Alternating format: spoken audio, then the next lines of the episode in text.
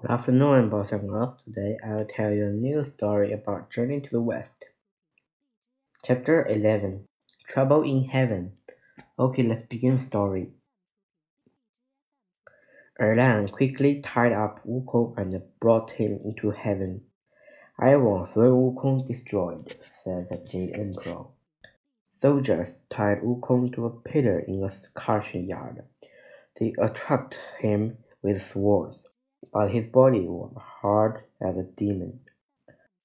The sword shattered. Wukong laughed. Your sword can't hurt me. The Jade Emperor turned to a messenger. Bring in the fire god. Several fire gods entered the country yard and threw the balls of flame to Wukong.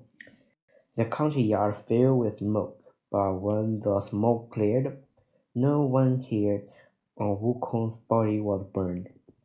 Thank you, Wukong laughed. I was a little cold. Let's tickled, said Wukong with a smile. The Jade Emperor shook his head.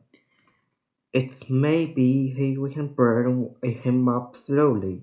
Perfect, said the Jade Emperor. Soldier brought Wukong to a room in Laozi's palace. A large pot stood in the middle of the room.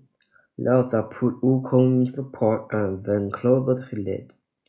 Laozi started a fire under the pot. Day and night he tended the fire. It kept in burning for sixty-seven days. Wu Wukong must be destroyed now, said Laozi. He slowly took a lid of the pot, poured from the pouring and then Wukong leaped out. The pot fell over, burying a piece of coal flew everywhere. Wukong was red, and he was coughing.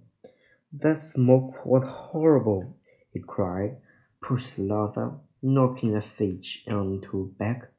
Wukong pulled his iron bar and smashed everywhere the room.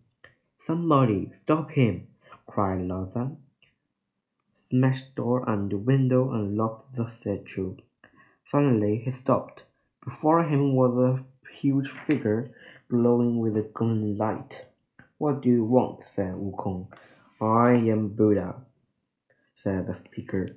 Who are you, and why you are causing all this trouble? Wukong smiled. I am Sun Wukong, king of the Fruit and Flower Mountain.